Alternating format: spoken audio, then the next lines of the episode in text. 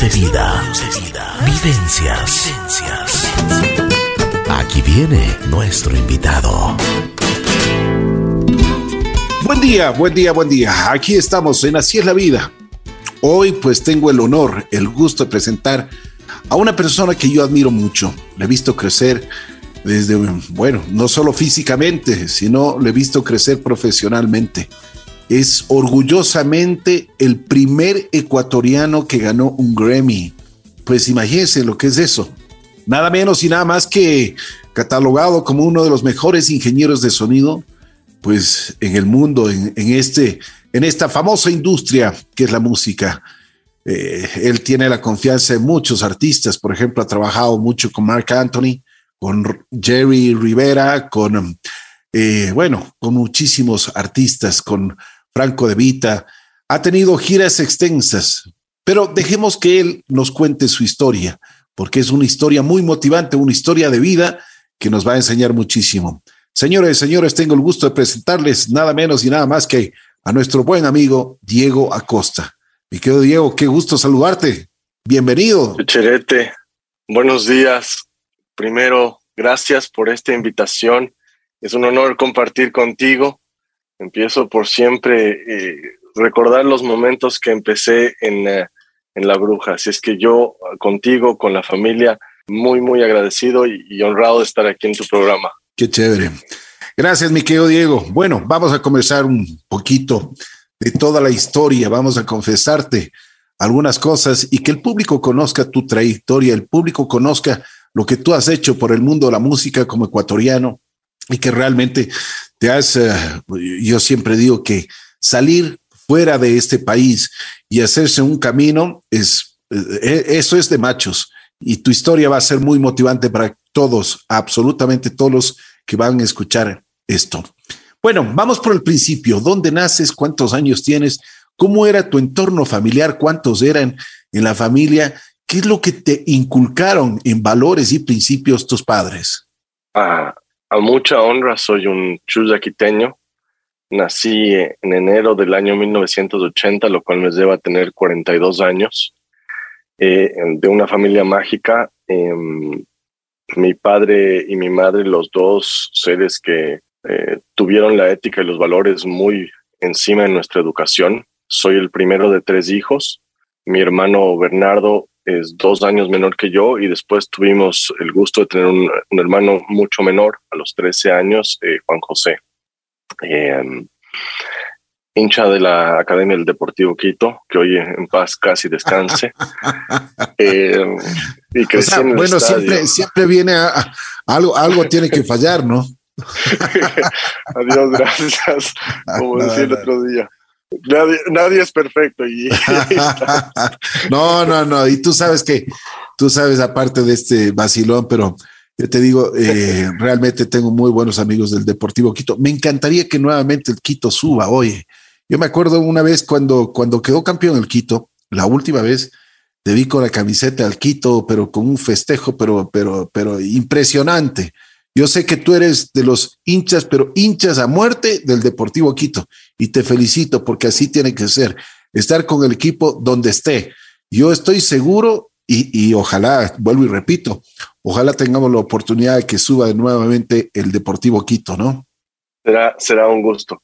Eh, bueno, han sido muchos años de mucha paz sin el Deportivo Quito, así que lo vamos a dejar descansar ahora en paz y, ojalá y ojalá se pueda afinar a, ese tema.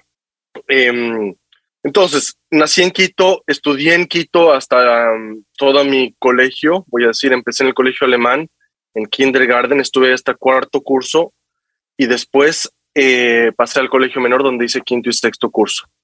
Esa fue mi pasada por la capital de la República. Em, yo creo que parte importante en, esta conversación de la música es eh, tal vez mis dos familias. Ah, mis dos abuelos tocaban el piano y más que el piano, el órgano. Mi abuelo Jaime tocaba el órgano en, la, en su capilla, en la capilla de la casa los domingos. Eh, mi abuelo Pepe tocaba el órgano en su casa también. Eso es para decir un poco por qué tal vez la conexión musical, ¿no? Eh, mi padre, un gran músico de oído, guitarra, acordeón, piano, canta. Entonces, por ahí un poco, un poco el mundo de la música. Mi madre no necesariamente es música, tiene miles de atributos, pero no necesariamente es la, música uno de los suyos. Eh, mi hermano Juan José toca la guitarra, entonces eh, siempre la música estuvo a lo largo de nosotros, la familia Acosta se reunía y, siempre había música. Mi, mi tía Raque, quien conoces bien, canta, Mariana. Así es que la música estuvo siempre de, mi lado desde el principio. Yo empecé a tocar la batería cuando, voy a decir, tal vez por ahí de tercero o cuarto grado, había una academia de música que se llama Musiclandia. Eh, con mi primo Pablo empezamos ahí a tocar la batería y después eh, eso fue transformándose en, en, eh, en algo un poco más formal, tuve un par de bandas.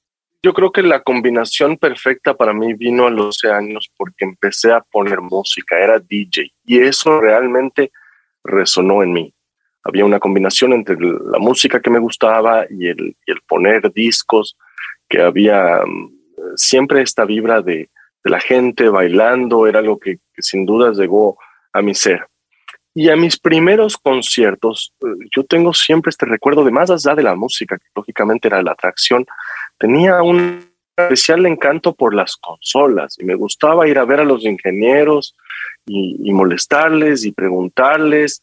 Entonces siempre hubo esta conexión desde muy pequeño. Es difícil de explicar porque no tengo una razón, no había nadie que, realmente haya hecho sonido en, la casa. A mi papá le gustaba tener su, su equipo, pero nada más y, había sin duda una atracción especial hacia, la teca de la música. Así es que ese, ese ha sido un poco mi, mi principio. Em, y me acuerdo una, pequeña edad. Claro. Sí, claro. Sí, sí, dime. Continúa, por favor. Muy, muy pequeñito. Yo voy a decir que tal vez debe haber tenido algo así de seis años. Téngame un poco de, de ida y venida en esa edad, pero era una edad corta.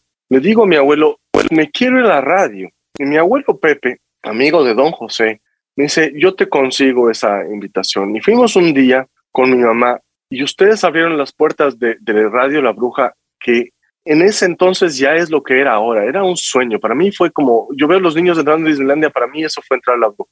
Me acuerdo y todavía me, me, me emociono. Es una de las cosas que marcó mi vida y sin duda yo llevo esto conmigo al día de hoy. Eh, debo haber tenido alrededor de seis años. Debo haber tenido alrededor de unos seis años.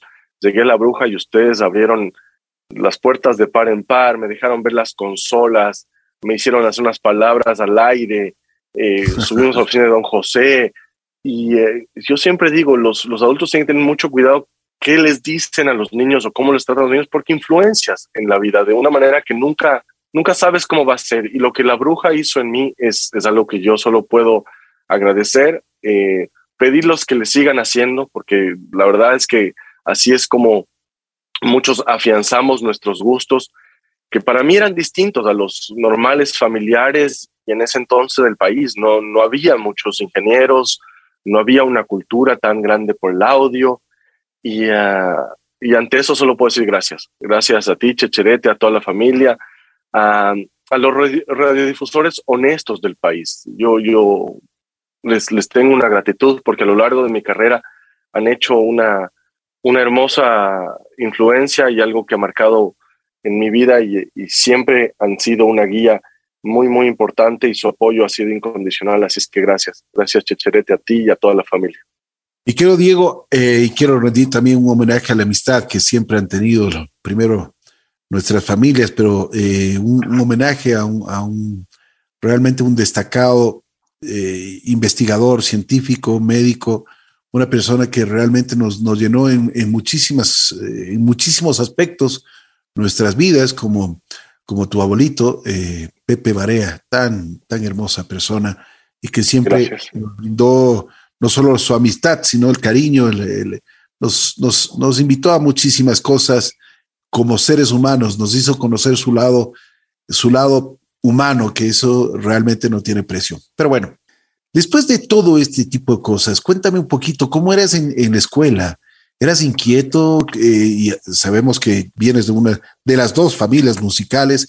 Me imagino que tuviste muchas, eh, te diría, eh, a ver, algunas cosas que te llamaban la atención cuando eras pequeño, pero ¿cómo eras tú? O sea, cuéntanos en la escuela. eh, estabas en el colegio alemán, te gustaba el fútbol, ¿qué deporte te gustaba? ¿Qué, Me encantaba el fútbol. A ver, tuve, tuve la suerte de tener buenos amigos. En los dos colegios tuve buenos amigos, gente con la cual tengo la suerte de mantener amistad al día de hoy. Nos encantaba el fútbol, muy, muy futbolero, tanto para jugar como para, para, para ir al estadio. Yo era un tipo que iba al estadio. Después, a los uh, nueve años empecé a jugar golf y ese fue una de las cosas que tal vez formó en gran parte mi carácter más allá de mi casa. Yo soy creyente que los deportes eh, tienen nuevamente una gran influencia en los jóvenes y me enseñó disciplina, eh, me enseñó a manejar mi carácter. Eso como la mayoría de deportes es, cada uno va pasando al mismo tiempo, ¿no? Cada tiro va pasando al mismo tiempo. Me dediqué mucho, tuve unos buenos años dedicado a eso no era muy fiestero, pese que siempre desde los 12 años trabajaba en fiestas y eso un poco me pasa hasta el día de hoy. Eh, me encanta, tengo este tema que me, encanta ver a la gente de fiesta, pero yo no necesariamente estoy de fiesta y claro, con la cantidad de shows que hago, pocas veces voy a un concierto. Entonces, eh, no salía mucho de fiesta, no voy a decir tímido, pero tampoco era el, el más bacán. Eh, muy en lo mío. Me encantaba, voy a decir, una vez que ya empecé a poner música, me encantaba practicar. Entonces, entre semana o estaba practicando batería, o estaba practicando golf, o estaba practicando mi, mi, mi música, ¿no? Y buscaba música, llamaba a la bruja que por favor toquen cierta canción. En esa época, al principio grabamos en cassette. Claro, claro. Después, y que no hable, y que no hable el locutor. No, claro, exactamente. O sea, por Dios no hable. Y como, y como me, ya se me sentía parte de la radio, me sentía que tenía el derecho de, decir el atributo. Eh, esas cosas, me encanta esta, esta conversación por eso que me recuerdo. De los primeros eh, regalos técnicos que tuve fue primero un micrófono de Radio Shack que mi papá me, me, llevó alguna vez bajo pedido con stand y yo jugaba que tenía en Radio Longo la voz del cholo solito en la casa con mi micrófono conectado seguramente al. Ah, esa me pareció buenísimo. sí. Radio Longo, la voz del Cholo. Esa, esa la vamos a. Oye, pero tienes que patentar ese nombre, ah, Diego. Me parece excelente. vamos a hacer por lo menos unas camisetas o algo.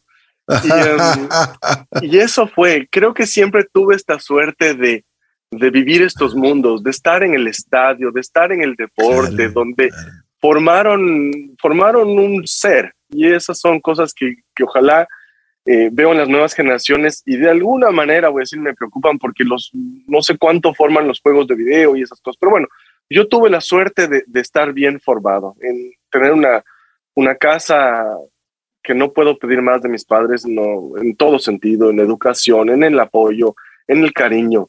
He tenido, he tenido muchísima suerte en ese sentido, en el respeto.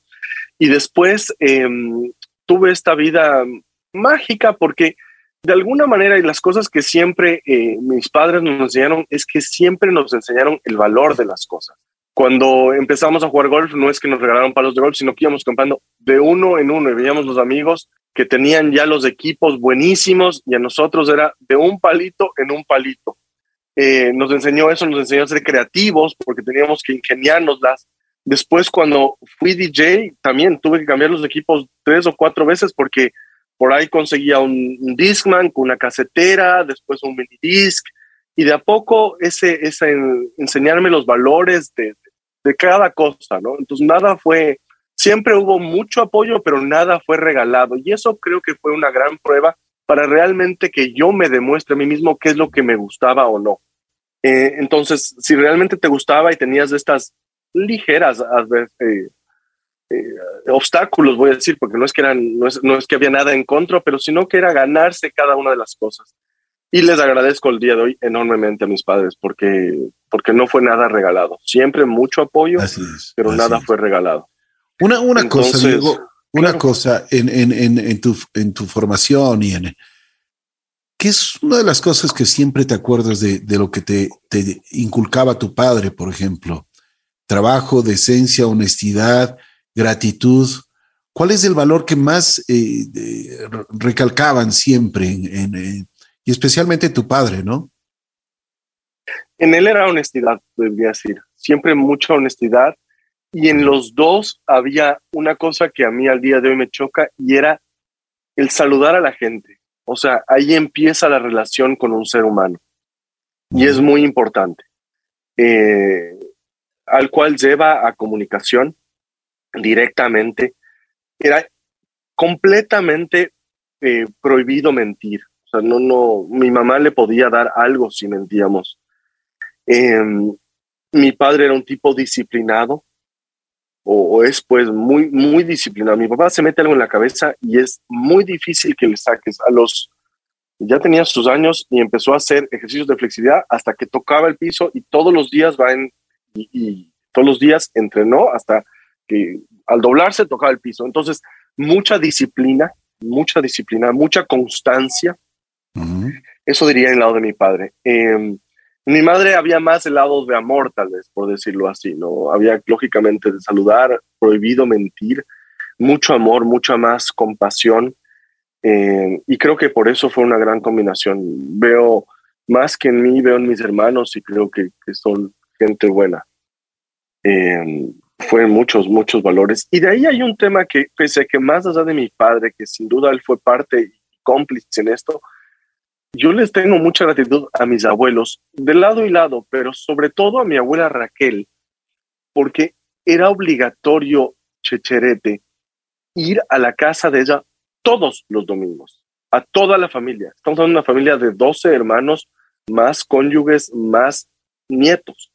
Entonces, en gran parte, mis mejores amigos son mis primos, porque todos los domingos nos veíamos, jugábamos fútbol, en esa casa, cuatro semanas antes de Semana Santa ya se servía fanesca. Y a los tíos les volvíamos locos porque después de comer fanesca había que ir a jugar fútbol. Recientemente me he dado cuenta lo que, lo que eso significaba, pero, pero fue un mundo, una, una infancia mágica. Eh, y ella nos enseñó a estar juntos.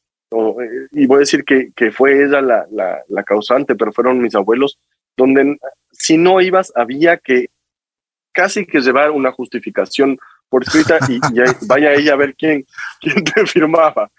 Pero, pero sí, esas fueron realmente, me largué y perdóname la respuesta. No, no, no, no, no, no, por supuesto, digo, aquí tenemos todo, el tiempo, todo, todo, el tiempo del mundo y es, es importante que nos converses este tipo de cosas, este tipo de, secretitos que tienen las familias, porque sabes que eso, eso nos llena también y, nos dice mucho de lo de cómo te formaron, ¿no? O sea, la, la personalidad que tú has tenido y por supuesto el don de gentes que has tenido. Pero bueno, esto te lleva a la universidad, a Berkeley. ¿Cómo, por qué decides irte a Berkeley? Porque realmente es una, para entrar allí, ahí en, eh, Berkeley, entran, eh, y de lo que hasta el día de hoy, realmente entran los mejores. O sea, es un estudio, es una organización, es, es una responsabilidad y yo creo que es un compromiso más que nada con, con lo que tú sabes hacer, con el arte, con la música, con, con lo que tú puedes exponer.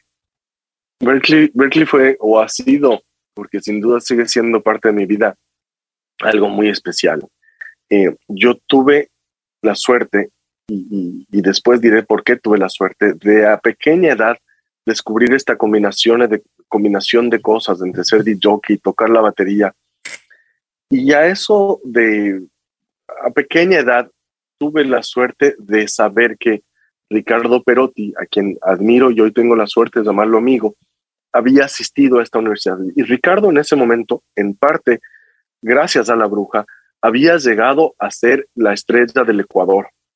Y yo lo admiraba mucho porque era, eh, no solo por cantante, porque era productor, porque era ingeniero, trabajaba con David Gilbert, eh, otro ser especial en mi vida, y em, haciendo sus primeros discos, y él había ido a Berkeley. Y en ese momento dije, yo me quiero a Berkeley. Y al poco tiempo me enteré que Juan Luis Guerra, que en ese momento también estaba manejando el mercado, también había ido a Berkeley. Y eso fue ya como un detonante. Yo dije, quiero ir a Berkeley a, a pequeña edad, a corta edad.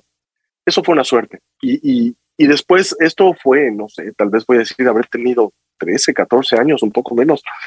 Eh, perdón, ¿en qué año, tal vez tú te acuerdas, en qué año fue que, que Perotti lanza el, creo que fue, aunque no sé dónde estás, o alguna cosa debe ser 92, 93, ¿no? No, no estoy claro. El, el año, pero, pero en ese momento donde Perotti toma mucha fuerza, yo me entero que, que Perotti había ido a, a, Berkeley, es que para mí se resonaron las campanas y a raíz de ese momento empecé a trazar mi, mi camino hacia allá. Em, sí me acuerdo después, ya en quinto curso, donde tenía que tomar la decisión, nuevamente la gratitud a mis padres, dije quiero ser ingeniero en sonido y nunca hubo nada más que apoyo. Em, eh, yo hice el proceso de aplicación, en ese momento todavía era por carta, si no estoy mal, llenar papeles, procesos, y apliqué a dos universidades, que fue Berkeley College of Music en Boston y University of Miami aquí en Miami. Y tuve la suerte de que básicamente me, me, me aceptaron las dos, pero, pero Berkeley era, un, era el camino, o sea, no, nunca hubo duda. De hecho, me acuerdo que Universidad de Miami en algún momento me pidió algún otro documento y ya fue, o sea, ya no, ya ni siquiera lo hice, porque así de claro tenía el proceso. En ese momento ya estaba en el colegio menor, eh, el cual, así como el colegio alemán tuvo muchas cosas buenas de mí, el menor ayudó a hacer nuevamente eh, el, el detonante porque ahí se impulsaban mucho y espero que sigan impulsando mucho las artes pues yo tenía clases de batería, no me acuerdo si todos los días, pero sí tres o cuatro veces a la semana, y era específicamente de batería. O sea, en, relación a las clases de música que había tenido antes, era una maravilla. Tenía un gran profesor, eh, Andrés Arillaga. Por afuera tenía unas clases privadas con otro ser mágico de la, de la industria de la música ecuatoriana, Eddie Mejía, un gran baterista, un gran ser humano. Y eh, y eso fue unas cosas grandes del colegio menor porque acentuó la idea. Y en ese momento ya ponía música, voy a decir, no sé si todos los fines de semana, pero, pero, pero sí mucho. Entonces no había duda alguna. Hice el proceso, me aceptaron y estaba tan claro de lo que quería, a Dios gracias, que al día siguiente de mi fiesta de graduación, que fue un 4 de julio, el 5 de julio yo me monté en un avión a Boston solo y me fui a Berkeley. Oye, Diego, una eh, cosa, Diego, una cosa. Bueno, ahora lo tienes claro, pero en ese momento me imagino que había muchas dudas de, de, tus padres, de, tu familia, porque decían eh, qué te va a dar la música, ¿no? Aquí no puedes, aquí no puedes, aquí no hay ninguna estructura eh, que, te pueda sostener. Entonces, por supuesto, iba una preocupación gigante. Yo te voy a ser muy sincero, Chucherete yo no me acuerdo de ninguno de mis padres haberme hecho esa reflexión. Tanto no me acuerdo que en este mundo de la música, que quiero hacer claro, es hermoso, pero por momentos no es fácil. En algún momento sí me acuerdo, perdón, haber dicho, ¿por qué no me dijeron que esto iba a ser complicado? Porque, claro, es, es una industria interesante y, en momentos, eh, no sé si difícil, pero, pero, pero tiene sus, sus temas. Eh, yo no me acuerdo que mis padres hayan cuestionado mis decisiones o, esa decisión. Ah, no, ya te digo, hay días en la vida en las cuales hubiese querido que me hubieran dicho, ¿estás seguro que quieres hacer esto? Y la verdad, yo no me acuerdo. O sea, yo solo les puedo agradecer, solo les puedo agradecer porque, porque dale y dale con todo y, y, hacer lo mejor, pero no tengo un recuerdo de, de, de esa pregunta que ya digo, en algún momento, si alguna queja me atrevería a tener, fue que no me cuestionaron. Oye, una cosa, Diego, una cosa, ya llegas a Berkeley.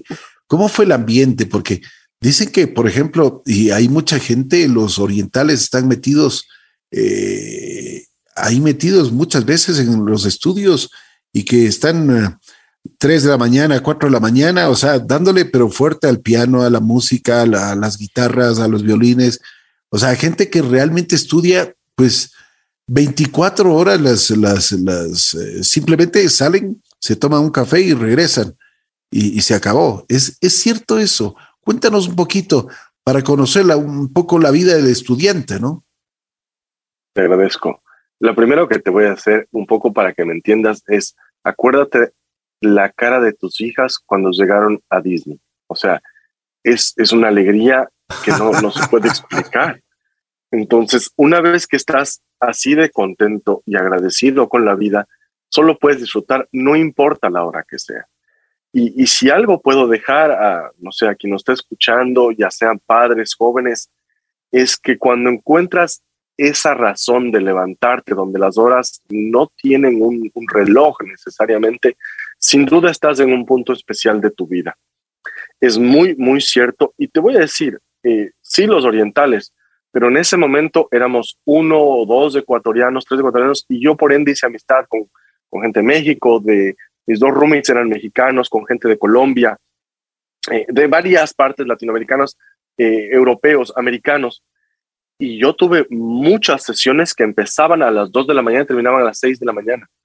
Y, no, o sea, y no es que ese era un problema, no era la sesión mejor a tener, porque aparte muchas veces era porque éramos los más jóvenes, entonces mientras ibas avanzando en edad y en, cursos, tenías más privilegios de horas de escoger, pero, pero nunca es que eran a las 3 de la tarde o algo así. Tal vez es que estabas en algún estudio pequeño, pero los estudios grandes y la manera como la universidad funciona es que los estudios principales durante el día son clases, aulas, y a partir de las 6 u 8 de la noche se abren para hacer eh, los laboratorios para nosotros mismos o para los estudiantes. ¿no?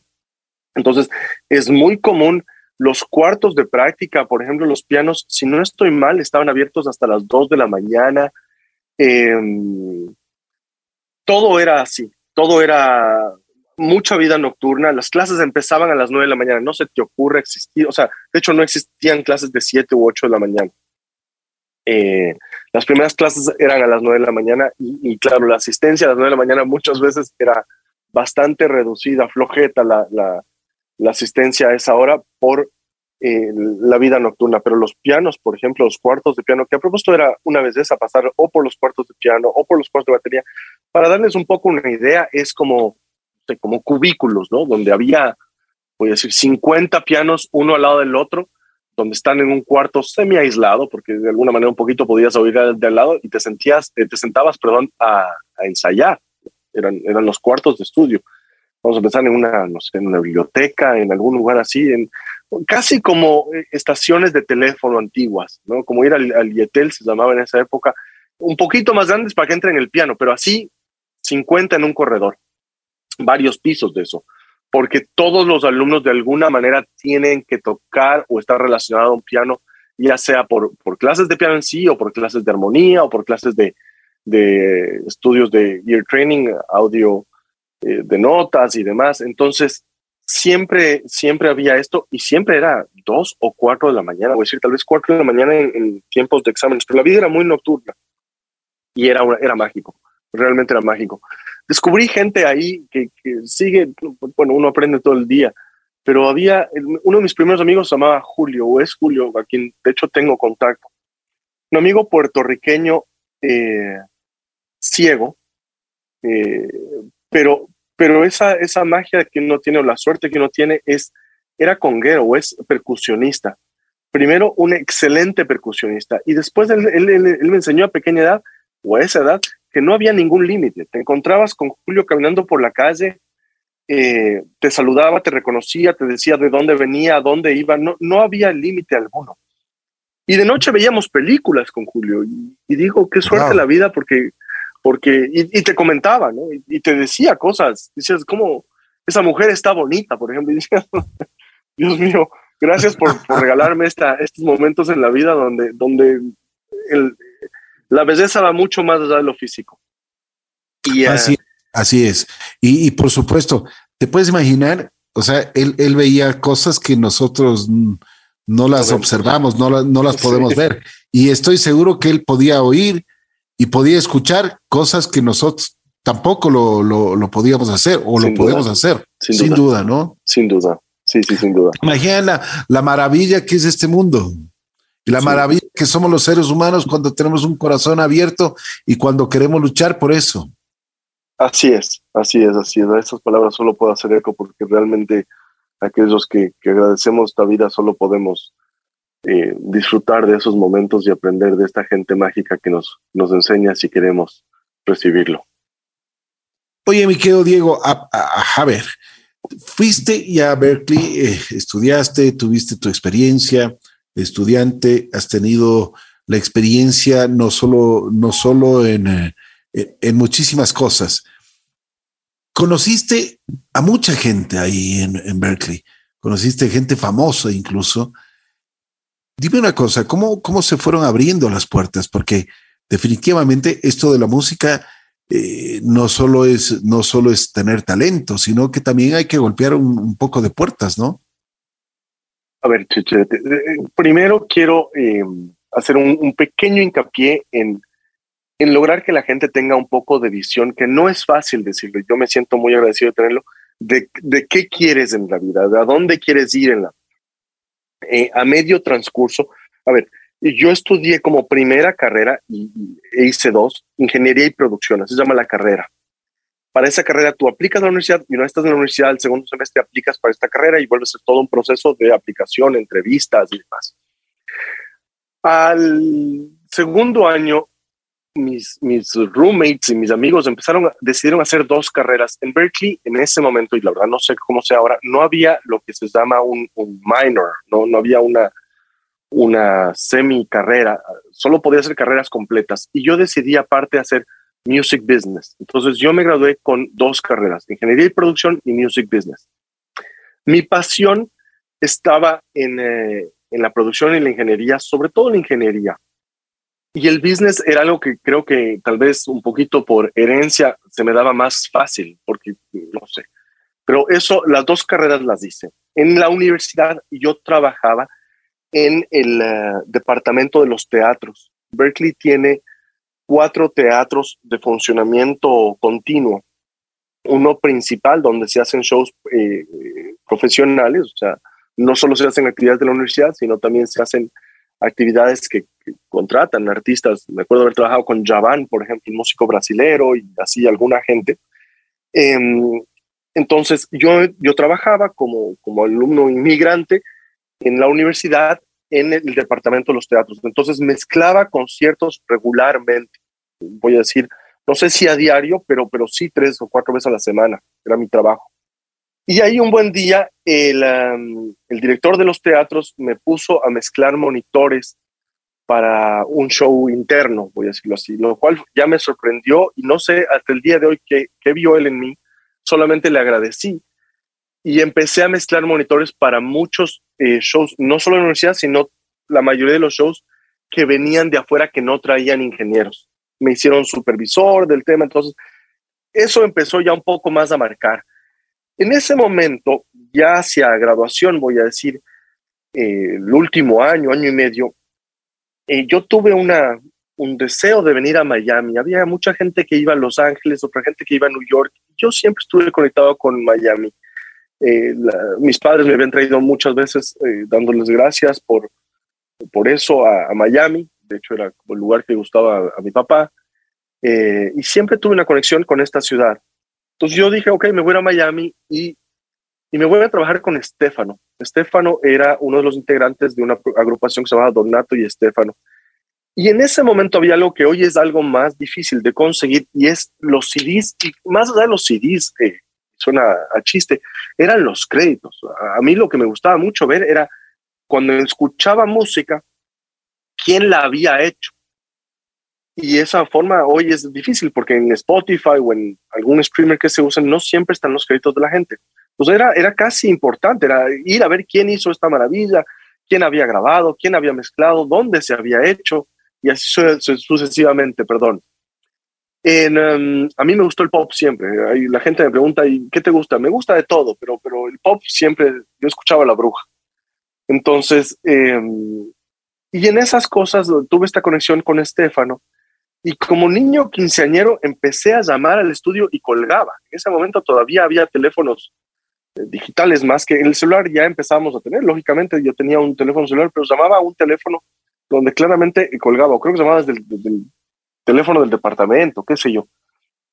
Pero hice eso unas dos o tres veces, de, sentirme nervioso, llamar en la tarde, en la noche. Pues tenía un camino súper claro.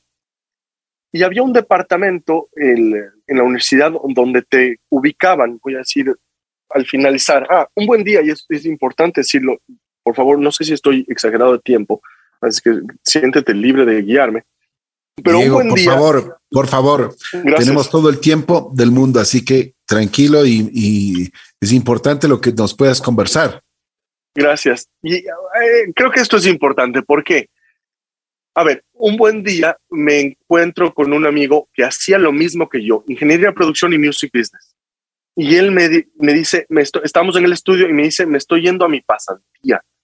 ¿En dónde es? Le digo, es en un estudio. La carrera de ingeniería y producción no requería una pasantía, más sin embargo, la de music business sí. Y fue otro de esos momentos en la que dije, ¿qué? Esto es verdad. Le digo, ¿cómo haces tú la, la pasantía de business de un estudio? Para mí fue el, sueño, como que te, te suena en Los Ángeles en ese momento. Me dijo, sí, sí, lo estoy haciendo, ah, trabajo una parte en, la, en, el mundo administrativo del estudio, pero, pero estoy ahí involucrado. Entonces, eso fue para mí un detonante. En ese momento decidí venir a Miami a hacer mi pasantía como, como estudiante internacional. Lo que buscaba era quedarme la mayor cantidad de tiempo en este país. Entonces terminé todas mis clases y dejé esa última clase para venir a hacerla ya en Miami. Me mudé y esa mudanza, entonces ahí viene el tema.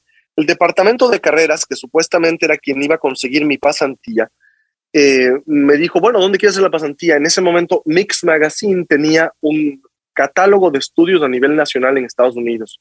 Fui y seleccioné 17 estudios en, en, Miami, les di mi resumen y les dije, ok, ¿qué hago? Me dijeron, no te preocupes, nosotros nos encargamos de todo. Y empezó a pasar el tiempo y no recibía una llamada, no recibía un email, no recibía nada. Y empezó a pasar el tiempo y qué fue, y qué fue, qué fue. Seguro nos llamo yo, no, no, no, nosotros nos encargamos. Seguro no, no, nada. En fin, llegué el día de graduación, no graduación porque me faltaba esta una clase, pero ya tenía que salir de, de Boston. De hecho, había asistido a mi graduación. Me faltaba esta una clase y me decidí venir a Miami sin absolutamente nada con mi propio catálogo. Apenas llegué a Miami, me instalé, volví a, bueno, ahora sí ya tomé decisión y llamé a los lugares, empezando por Stefano Productions Group. Y me acuerdo, Dayan Santana me contestó el teléfono y me dijo, eh, necesitan un internship. Eh, y, me dijo, sí, mándame tu resumen. En ese momento tenía que mandarlo por fax. Fui a un FedEx Kinkos a mandar por fax. Camino a mi casa, me llamó un señor, me dijo, Diego Acosta, y dije, sí, señor, soy Darío López, soy el studio manager de Stefano Productions Group. Quiero que vengas a una entrevista. Eh, ¿Cuándo puedes venir? Apenas usted diga, subí al ascensor temblando. O sea, no, no, no. ¿Saltabas en una pata o no? Ah. Era, eh, tenía shock más que era, era una, era una suma de, de sentimientos. Me emociono al pensar. Em, lo cual había sido este lugar donde eh, a ese momento había aplicado también al Hit Factory Criteria. A los dos o tres días me llamaron para ese lugar y tuve que tomar la decisión si quería hacer, voy a decir, cabeza de, ratón o cola de león. Pensé que eran dos mundos distintos pero el, corazón y yo en mi vida me he guiado mucho por el corazón, le decía Stefano Productions Group, y a los pocos días empecé a trabajar ahí em, y tuve nuevamente la suerte de encontrarme con, con esta maravilla. El día que yo empecé a trabajar, hacíamos demos para el, el disco de Ricky Martin, El Almas del Silencio. Al, al, yo nunca llegué a conocer al asistente que estaba en el estudio porque caí en, a Dios gracias, en, en, gracia con Estefano y con los productores y nunca más los llamaron al asistente. Entonces, como interno, casi que automáticamente empecé a ser asistente. Em, yo tenía que hacer, creo que algo así como 20 horas de pasantía a la semana. Hacía en promedio 60 horas, 50, 60 horas. Era mi, era mi full-time job. No tenía nada más que hacer en la universidad estaba dichoso en el lugar y les dejé saber claramente que era mi pasión. Esa pasantía era por tres meses. Al, automáticamente ya de ser pasante pasa a ser una combinación entre, entre ingeniero, no, entre asistente y, y, un todólogo en el estudio. Había, había uno, uno, o dos ingenieros que iban a hacer proyectos. Al finalizar mi, mi, mi, pasantía, ya que nadie me consideraba pasante. yo estaba por días para ver si me contrataban.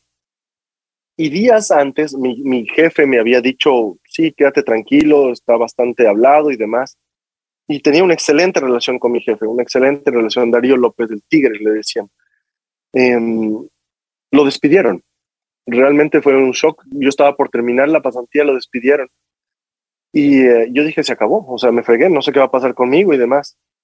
Pues la vida tiene esas cosas y a mí me ofrecieron su puesto. Eh, y nuevamente tuve que tomar una decisión porque primero me sentí incómodo con él, que había sido tan especial conmigo. Y fui a hablar con él y le dije, esto está pasando. Y me dijo, Chino, dele con todo, pida lo que usted quiera y dele con todo. Era un caleño, buena gente. Y me quedé en Stefano Productions como estudio coordinador de ahí en adelante por los siguientes casi dos años. Eh, Impresionante. ¿no? Qué historia. Fue una y cosa, una cosa eh, tú tuviste la, la, oportunidad de conversar con, con tanta gente. ¿Qué es lo que te, a ver, si es que algo te, te, te impactó, así como, como persona, como, como ser humano y, y, también como músico, ahí cuando, cuando tú estabas en el estudio, o sea, ¿con qué personalidad estuviste? Ah, cuéntanos un poquito, porque esa es, una de las historias eh, y, increíbles que tiene el mundo de la música, ¿no? A ver, eh, la primero, lo primero que debo decir es que he tenido la suerte de conocer a toda esta gente que ha, que ha pasado un mensaje musical al mundo.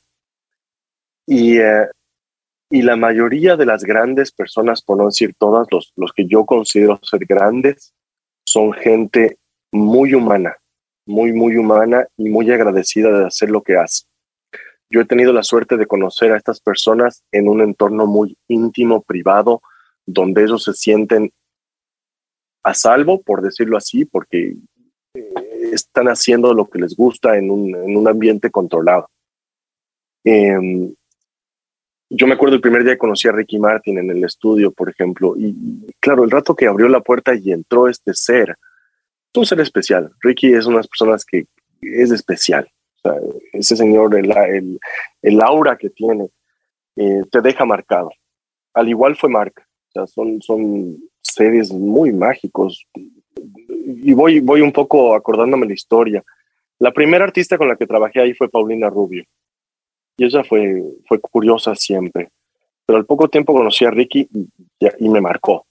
Eh, su forma de ser, su trabajo, su humildad, su dedicación, su salud, eh, su entorno, la gente que está rodeada de ellos, eh, te das cuenta mucho eso, ¿no? Normalmente son pocas personas eh, a las cuales los artistas le tienen extrema confianza. Eh, mucha gente quiere ser famosa, Ricky, y poca gente se da cuenta lo que eso significa. Tú pierdes tu libertad. El día domingo tú te quieres ir al cine con, con tu familia y te vas tranquilo tú eres una persona de medios y habrá gente que te reconozca, pero imagínate esta gente donde pierde ese sentido hermoso de la vida y es la libertad, porque no estás en paz en ningún lado, porque te reconocen en el cine, porque te reconocen en el restaurante, y ahí hay gente que es curioso y es gente que se acerca y te pide una foto, gente que es agresiva, gente que es molesta, gente que te declara amor, gente que no te acerca pero te está viendo todo el día. Entonces, en el estudio esta gente se siente a salvo y eso es, es increíble de vivirlo porque eh, el disco de Mark, por ejemplo, fue tal vez el disco más largo que yo he trabajado en mi vida, un poco más de un año. Eh, y fue largo porque él estaba en un proceso de su vida donde ir al estudio era no solo hacer música, sino estar con sus amigos y, venir y conversar. Y había días que donde, no se grababan. Había días donde venía su amigo Johnny y hacía magia.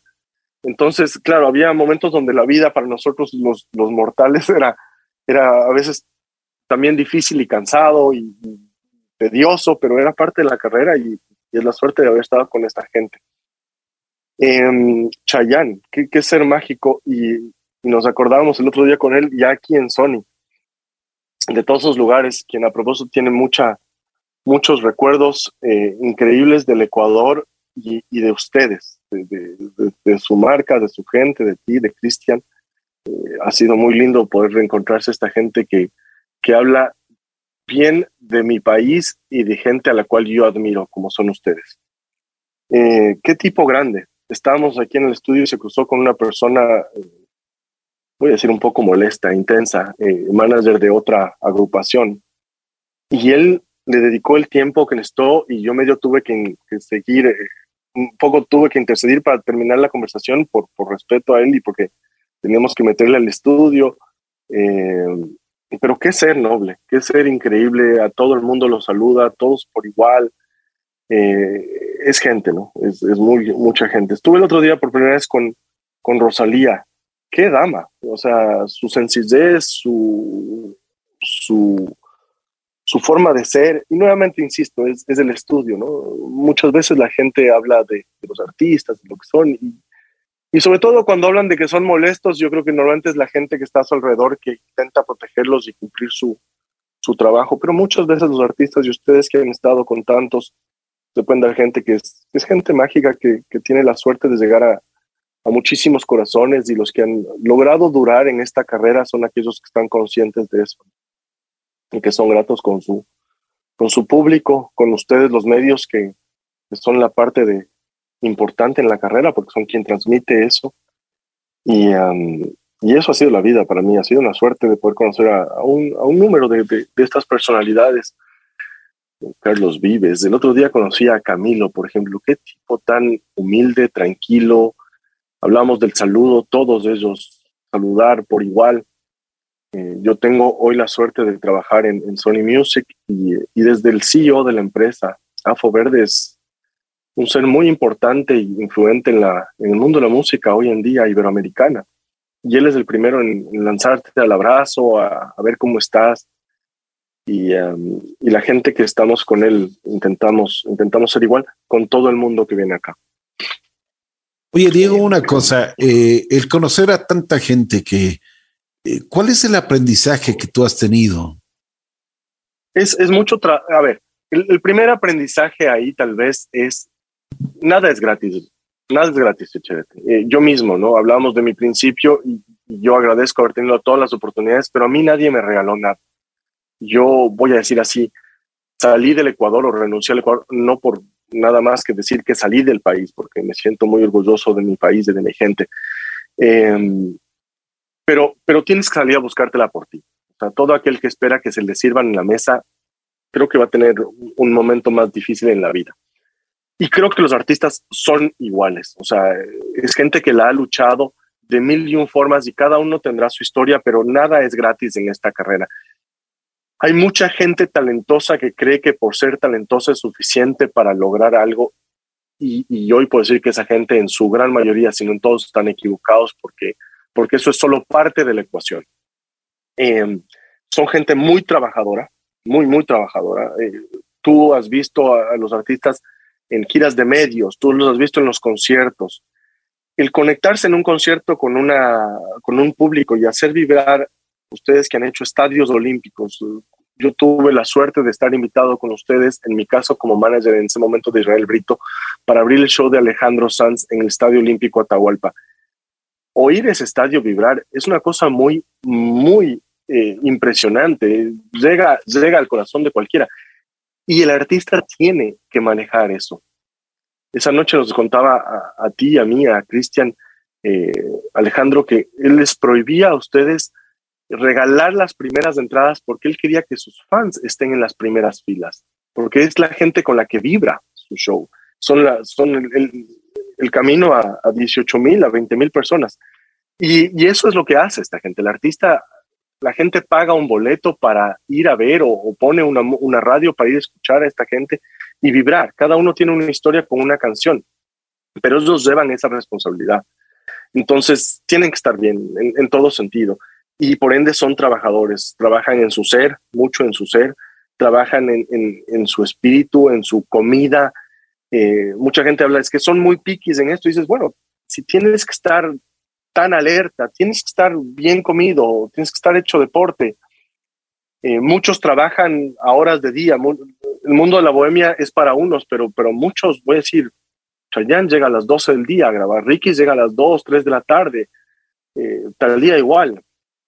El otro día tuve una experiencia muy chévere y es, en el mismo día estuve con un artista brasilero Luan Santana. Yo no sabía de Luan Santana, estuvo haciendo un camp de composición aquí en el estudio. Y a la noche estuvo Cristina Aguilera. Y veía los dos personajes en su forma de ser. Luan se volvió pues, casi un amigo, estuvimos una semana juntos, pasamos increíble, nos reímos. Con Cristina estuve eh, algo más que un saludo, un eh, poquito más que una formalidad. Y veía los dos personajes tantamente distintos. Y yo a Luan lo asumí como un ser importante, pero la verdad es que no había hecho un stalking de él. Parece que en esa noche con Cristina digo, esta man, por decirlo así, que, qué especial. qué pesada. Ah, así, yo no lo dije. Entonces, esa noche ya en la casa me dedico a estoquearles. Resulta que Cristina Aguilera tenía 8, millones de seguidores en, Instagram, muy bien, pero Luan Santana tenía 34 millones de seguidores. Y decía, qué bestia, lo que es el grande. Sí, sí, sí, sí. El, a, ver, yo, yo siempre digo una cosa, el que es grande es grande y sabes qué, ¿dónde se le, se le nota la grandeza? Es en su sencillez, su humildad, su, inteligencia, ¿no? Aquel que no tiene nada que pretender, ¿no? Aquel que está agradecido de lo que hace, está contento con lo que hace, no tiene que demostrarle nada a nadie. O sea, el, grande no está buscando ser más. Exacto. Eh, tiene una libertad interna que permite expresarse, que, que está agradecido con lo que hace, mantiene unos pies en la tierra muy, muy firmes. Yo, eh, eh, así como he visto esta gente grande, hemos visto unos cuantos estrellarse. Tanto tú como yo hemos visto unos que parecería que tenían un futuro mágico y no llegan a salir y es que algunos de estos cables a tierra están o, flojos o se despegan y ahí mismo se estrellan. Y Diego, eh, una, una pregunta, ¿cuál es tu cable a tierra? Ay, ay, ay, ¿cuál es mi cable? A ver, yo creo que primero fue la familia y los valores que uno tiene. ¿Ya? Creo que eso es sumamente importante. Eh, mi familia no, jamás, nunca había nada a nadie fuera del lugar. Y eso tengo que agradecer. Em, yo soy bastante espiritual, entonces en mi rutina diaria está el, el, meditar, el conectarme en mí, en mi alimentación, mi deporte. Eh, mi gratitud, mi gratitud de poder hacer lo que hago, mi gratitud de poder tener gente como tú en la vida que me ha guiado, que me ha apoyado. Y he tenido mucha gente que, en la vida ha sido muy generosa conmigo. Em, es eso. Eh, creo que es tener claros los valores, eh, la suerte de poder hacer lo que te gusta. Y, una cosa, Diego. Sí. Sigue, por favor, continúa. No, no. Y creo que también es esta visión y estas ganas y, por ende la importancia de hacer lo que realmente te gusta, lo cual te lleva a, una, a tener una responsabilidad al respecto porque tienes que ser, no sé si bueno, pero sí dedicado. Bueno, sí, bueno también, pues no te vas a morir de hambre, pero, pero, pero sí dedicado. Eh, y más en el mundo de la música, ¿no? Oye, una cosa, si tú te tendrías que agradecer a alguien en la vida, ¿a quién lo harías? Mis padres. Y, lo hago. Eh, yo no, no creo que hubiese llegado a donde estoy, eh, por decir que estoy en, medio camino, sin ellos. O sea, mis padres y, después la familia y los amigos y la gente que, que, me, que me ha rodeado. No, se oye todo el día, pero creo que es importante. Es, es, la gente que está a tu lado la que te va a llevar. Si tu gente, la gente que está al lado tuyo es buena, las posibilidades de que tú tengas un camino bueno, cualquiera sea, va a ser bien alto, ¿no? Si, si, si estás con gente que no, que no suma, es difícil, es difícil hacerlo. Y mis padres han sido una fuente increíble, realmente increíble. Oye, cuando, por ejemplo, cuando abres ya el concierto, cuando ya se abre el concierto de cualquier artista que tú estés ahí, pero tú estás en las consolas, ¿sientes todavía los nervios de la primera vez o no? Sí, Sí, siempre hay. Eh, es curioso porque ya sea en los conciertos o ya sea en televisión, y que hago bastante, hay un, hay un lapsus cortito de tiempo y es el momento, son los, voy a decir, 10 segundos antes de que el micrófono suene, el micrófono del artista. Siempre hay esa, esa bendita duda de, va a sonar. ¿Y estará, eh, estará bien la línea o no? Claro, exactamente, ¿no? Y, la has probado un sinnúmero de veces, pero, pero hasta el día de hoy no sé cuántos conciertos he hecho yo en mi vida. Voy a decir, habré hecho, no sé, mil, tal vez más conciertos en mi vida y hay ese lapsus brutus de, de segundos antes de que el micrófono suene donde ahí están los nervios reales. Oye, una cosa, ¿te ha fallado alguna vez? Sí, sí, mil de veces. Y, y, y, Sí, sí, o sea, no miles de veces, a Dios gracias, pero, pero sí algunas veces. Pero hay una, hay una anécdota más importante que la falla del micrófono, y es que un artista se me cayó en el, en el, en el, en la tarima. Jerry Rivera se nos cayó del ascensor en, en Milagro, Ecuador, curiosamente. Entonces, esa claro, fue peor. Claro. Esa fue peor. ¿Cómo fue eso? A ver, cuéntanos. Curiosamente, eso era un concierto en la ciudad de Milagro, por Milagro vive Jerry, hoy en día, y era la elección de la reina. Eh, aproximadamente, voy a decir, 5 o 10 minutos antes, me subí yo en el ascensor, porque yo durante años eh, fui eh, dejado de ser el production manager de Jerry Rivera a de todos sus shows. Ahora soy ingeniero todavía. Estoy, estoy viviendo mis 15 minutos de, total felicidad. Después hablamos de eso. Pero bueno, eh, me subí en el, en el ascensor, lo probé yo y a medio camino les dije, bájenme, bájenme, porque la, la elección estaba en proceso. Entonces, de hecho, me estaba, por suerte, me estaban tapando, pero, pero probé el ascensor. Y ya me fui a la consola al frente Empezó el show, hablamos estos cinco segundos donde empieza a cantar, él empieza a cantar y de repente oigo que el estadio, era el Estadio Milagro, hace así, wow, y yo no lo vi porque yo estaba viendo la consola, estaba de hecho agarrando justamente el micrófono y seteando su sonido, había cantado una frase y de repente oyes el wow y empiezas a ver y regreso a ver, levanto en segundos, ya no estaba él ahí, veo la gente, empiezo a ver que se empieza a apagar, lógicamente era obvio la caída, y uh, apago la consola y salgo corriendo wow. a verlo. Y lo encuentro ya él en el piso, lo tenían ahí en el piso, lo metimos en el camerino y, y, empezó todo el proceso de, de, de, ver transporte a Guayaquil, a dónde ir y demás, pero una de las experiencias de la vida. Eh, y así, perdón, estoy queriendo acordarme alguna vez que no se me haya prendido el micrófono así, y tal vez no, no, a Dios gracias, mientras voy queriendo, no me acuerdo de nada como esto, o decir, salió y no funcionó. Sí me ha pasado, más bien lo que me ha pasado es que durante el show o fallen o, y fallen que o se hayan apagado o haya problemas con el micrófono de, de, interferencia, pero estoy queriendo acordarme y es bueno este ejercicio que no me acuerdo que se me, no, no me acuerdo de alguna experiencia así donde salió y el micrófono no, no, no se oía para nada. Porque normalmente estás probando tantas veces que no. no Oye, digo una cosa, tú eh, la gente dice muchas veces esta vida de artista, qué hermoso, ¿no? Va de país en país, conocen, pues se dan vueltas. Pero, pero tú nos puedes decir, por ejemplo, como, como, como ser humano, llegas, eh, pasas en un avión, porque pasas en un avión, pasas en los hoteles, pasas en los recintos, o sea, donde existen las presentaciones y nada más. Y te y cambias de un día al otro. ¿Eso es vida? Les contaba, les contaba aquí en el estudio ayer y les decía, me voy a montar en un avión el día viernes y uh, cuando me monte en el avión voy a haber cumplido un millón de millas viajadas. Wow. Y me decían, wow, eso es increíble. Decía, no sé qué tan increíble es. un millón. Sí, un millón. Entonces, eh, eh, a wow. ver, la vida de artista, insisto, eh, la fama es algo que la gente añora, pero yo no creo que mucha gente está consciente. La vida de artista es hacer tres, cuatro shows en tres, cuatro días, es fuerte. Eh, yo, sin duda, la mayoría de los shows que he hecho por los últimos años han sido salsa con Jerry Rivera. Eh, y esos shows muchas veces son a las dos, a las tres de la mañana. Hay festivales en Colombia donde empiezas hasta las tres o cuatro de la mañana. Discotecas, eh, muchas veces son 12 de la noche, 1 de la mañana. Soñamos cuando son teatros que son shows de 9, 10 de la mañana, pero, perdón, 9, 10 de la, de la, de la noche. Pero es fuerte porque el avión sale a las 7, a las 8 de la mañana.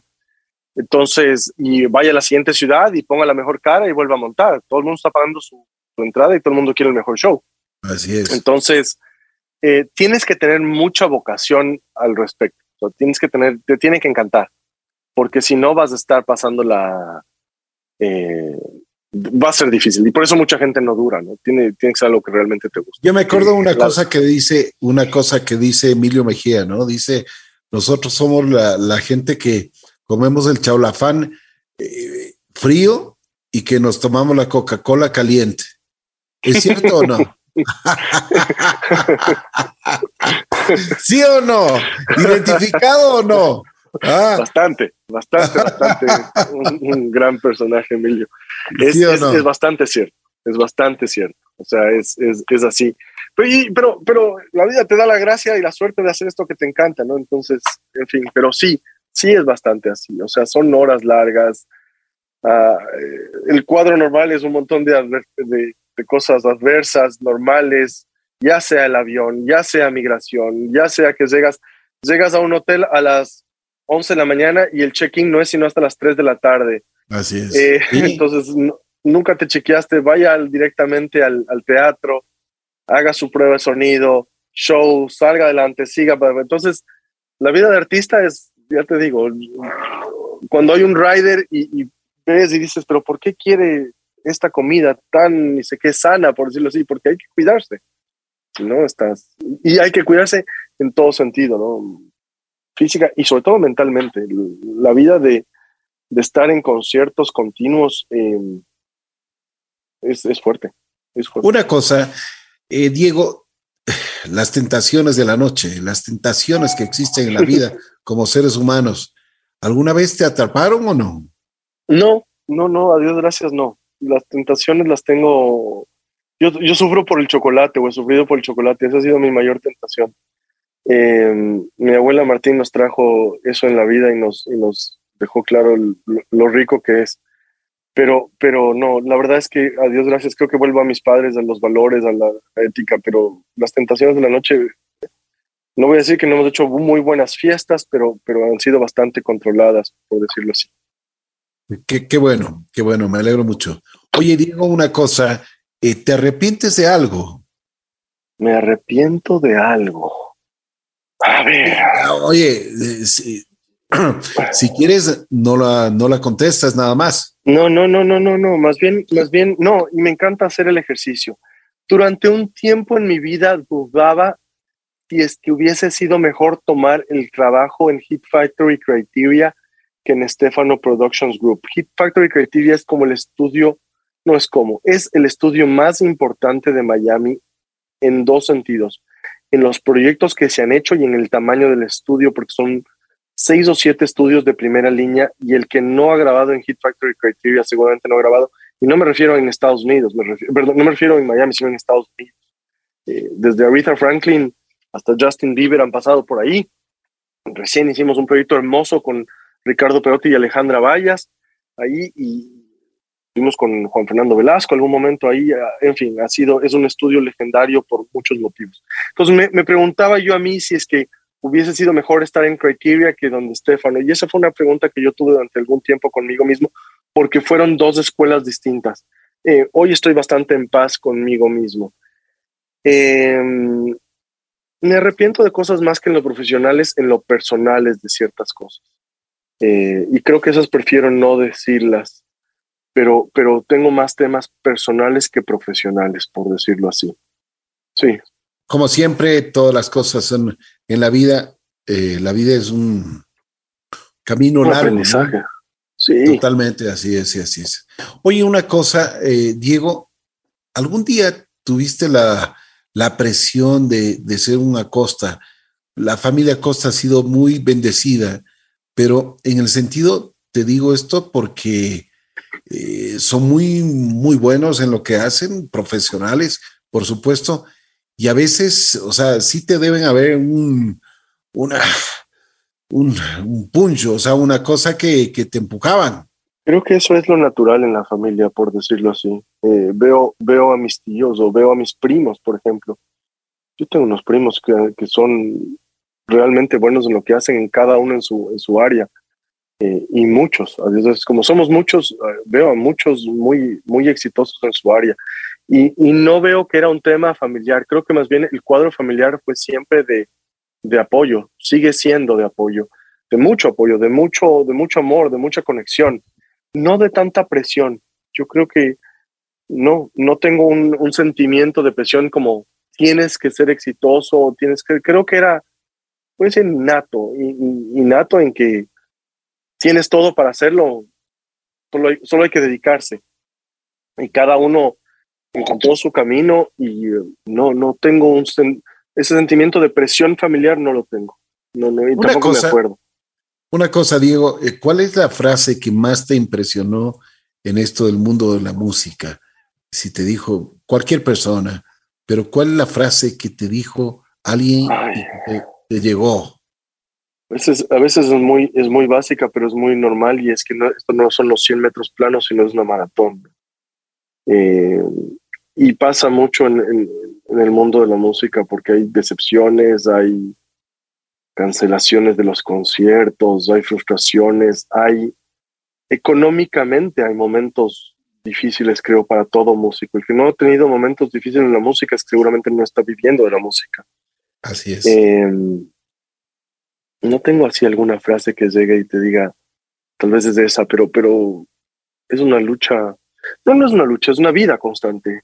Em, y, y, si quieres, eh, tal vez al mismo tiempo lo que pienso es que la gente de la música nunca se retira. Em, si a ti te gusta la música, va a estar siempre conectado con la música. ¿no? Totalmente, por supuesto. Uno de la música, hay gente que sueña en retirarse yo digo, tal vez eh, hay momentos en la vida donde me gustaría trabajar menos, pero nunca sueño en retirar. Yo también. Que, que ah, es lo mismo que yo, yo pensaba, ¿no? Yo, la gente piensa en retirarse y yo no. Claro, no, no, no, no, no es algo que, que yo añoro en mi vida me gustaría tener más tiempo, me gustaría más tener tranquilidad, algunas cosas de esas, pero, pero retirarme no. ¿Por qué, por, qué me voy a retirar de esto que tanto hago? Eh, Exacto. y me gusta hacerlo. No, no, no, hay motivo. Entonces, yo creo que eso es importante en la vida encontrar, ¿no? Encontrar estas cosas que, que sean. Eh, de las cosas curiosas que me han pasado en la vida, Chicheretti, perdón, me voy saltando de, de, temas, es que yo he sido profesor universitario por 16 años. Wow. Eh, oigo esos números y a veces ya nunca me siento viejo, pero digo, ya han pasado años también.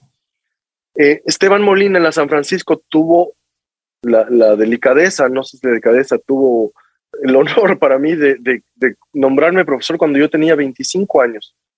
Y me llevó a ser profesor universitario en la Universidad de San Francisco y fui profesor por tres años en la San Francisco. Y cuando llegué de regreso a Miami, eh, al poco tiempo volví a ser profesor universitario y acabo de renunciar. O acabo de dejar de dar clase en marzo. Mis amigos dicen que nunca dejaré de ser profesor, tal vez por mi personalidad, pero por ahora no estoy dando más clase docente.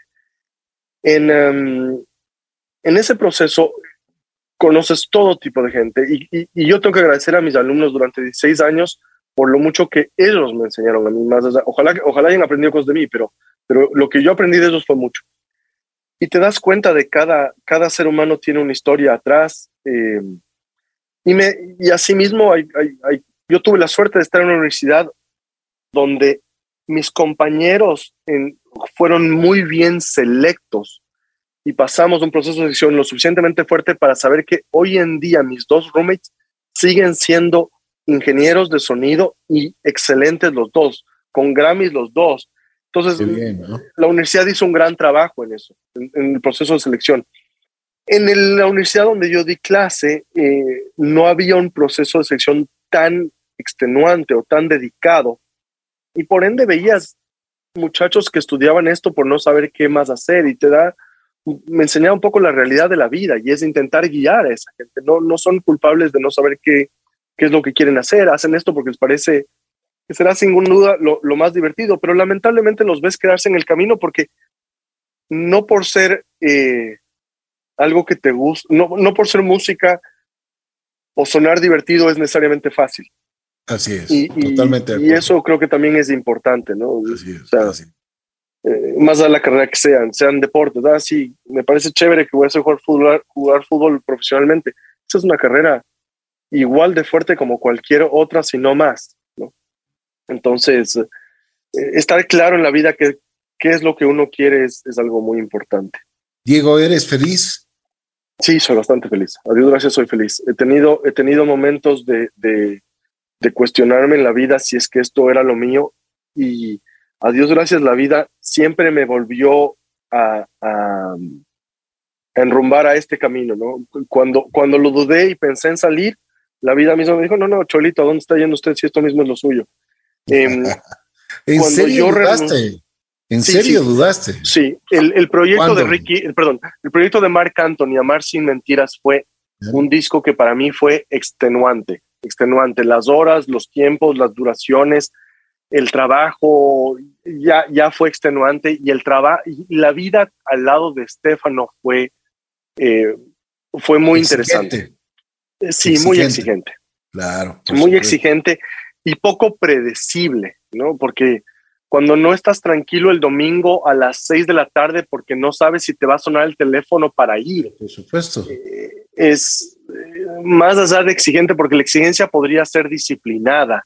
En este caso no había una disciplina. Entonces sí fue eh, exigente en mi vida personal, mental, psicológica. Entonces en ese disco yo renuncié e iba a hacer un trabajo en telecomunicaciones. Dije, no, esta cosa para mí no, no, o sea, no, ya no es sano. Y esas cosas de la vida, la empresa que me iba a emplear, de hecho tenía un interés con mi padre en un negocio, mi papá no es un tipo de negocios, es una persona que trabaja en la misma institución durante eh, creo que casi 50 años ya y no me acuerdo de negocios de él, o sea, siempre es como su trabajo de servicio. Entonces, lógicamente, no, él, nunca vio un negocio con ellos y ahí se quedó el proceso. Intentaron hacer una visa de trabajo eh, con una empresa que no existía. Entré en un proceso ahí siempre de medio límbico, volví a Miami, no tenía trabajo, pero en ese proceso, por ejemplo, hay cosas lindísimas que pasaron. Acabé produciendo los eventos de Miss Universo en, Quito, porque estaba en Quito en el proceso de visa. Claro. claro. Eh, hice ese proceso. oye, ¿cómo te fue con Trump en ese sentido? Me fue pésimo porque ese día le pusimos Moe Chandon y él quería, creo que Cristal en, la, en, la, en, la, en el hoyo 19 del Quito Tennis y Golf Club. Em, me fue pésimo porque, ah, más, el karma.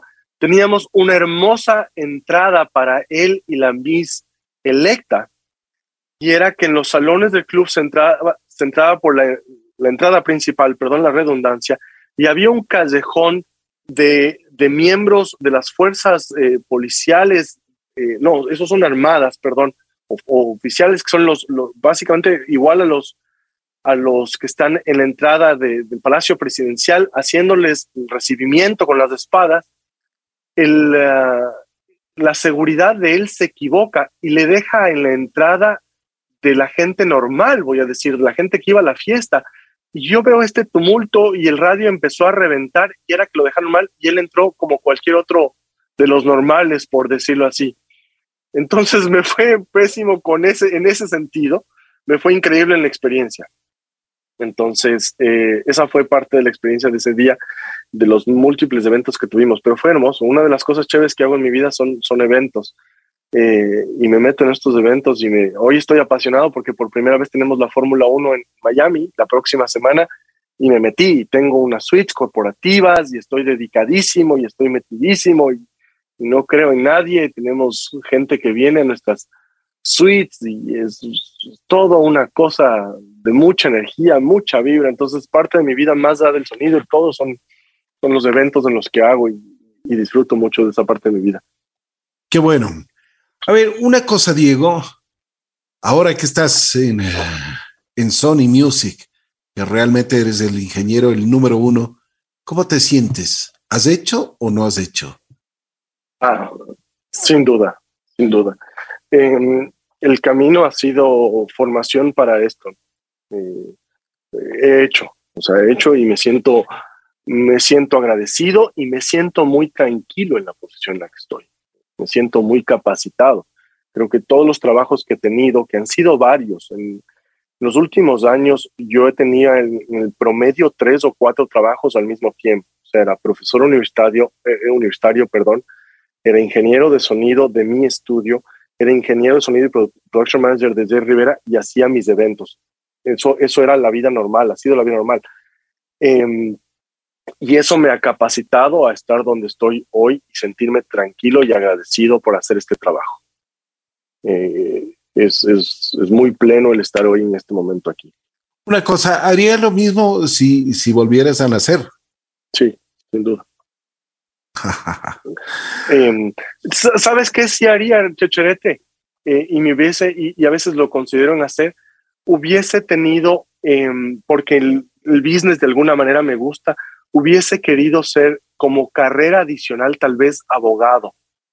Por, y no por ser abogado, porque me parece que es una de las carreras que en la vida te, te forma en múltiples aspectos. Y creo que sería un gran complemento en mí. Eh, y, no, y no pensaría en litigar, sino en estar preparado en miles de cosas que hoy eh, veo, contratos, por ejemplo. Todo el tiempo contratos, en, en lidiar con la gente, eh, sería un gran complemento a tener. Y una cosa, ¿cómo está tu corazón? Porque vienes, vas, o sea, estás, no puedes estar quieto, eh, tienes viajes cada tres días, te mueves, pero también tienes tu corazón, ¿no? Tu pareja. Sí, sí, sí, tengo una hermosísima pareja. Eh, Andrea es, es, una mujer increíble. En, qué bueno. En, todos, en todos aspectos de la vida y, uh, y, así nos conocimos, lo cual creo que sí es parte importante de esto. Eh, y me quiere y, me, y, y, yo a ella y nos entendemos con parte de esto. A veces, sin duda, es, llega, llega un punto donde Complicado, ya... ¿no? Como yo creo, sí, sí, sin duda, pero, pero, pero tengo mucha suerte en ese aspecto. Una cosa, ¿qué piensas cuando estás allí, cuando te acuestas, cuando se acaba el show, cuando estás tranquilo en tu, en cualquiera de tus hoteles, dormitorio, lo que sea? ¿Y qué piensas? ¿Qué, ¿Qué, es lo que se te viene a la mente? Primero hay una cosa que me es curiosa desde que ponía música y es muchas veces tengo pesadillas o duermo mal después de que ya pasó bien el concierto o la fiesta o el, o el tema, ¿no? Cuando eso tal vez es, me cargo de demasiada energía para ese momento y es como que descargo después. Entonces muchas veces siento que pasó mal después de que ya pasó bien. Nunca me pasa antes, ¿no? Nunca es que digo va a quedar mal o, o estuvo o va a estar mal, o lo que sea, pero después muchas veces me pasa que tengo malas noches pensando en algo que ya pasó. Entonces tal vez es la energía que le pongo en el, en el proceso, lo cual es, es, triste y penoso, pero me pasa a veces. Ahora cada vez menos por suerte, pero de chiquito poniendo música en, el en las, las fiestas me pasaba regularmente. Eh, ¿qué, ¿Qué me pasa? ¿Qué siento? A ver, uno, eh, tengo mucha gratitud con la vida. Eso, eso me pasa constantemente, que me encuentro agradecido y gracias porque estoy aquí. Ese es un sentimiento y, una, y un pensamiento constante, porque es valorar mucho dónde estoy, con quién estoy, y por ende logro que la gente que esté, o busco que la gente que esté conmigo esté igual agradecida y contenta de estar en estos lugares, ¿no? Eh, eso uno. Dos, eh, busco caminos de visión, ¿a dónde quiero ir? Hace como un año yo me enteré que la fórmula venía y dije, eso quiero hacer. Eh, el trabajo de Sony, por ejemplo, ha sido estar en Sony y no la disquera más importante, una de las, lógicamente, eh, es un camino de vida.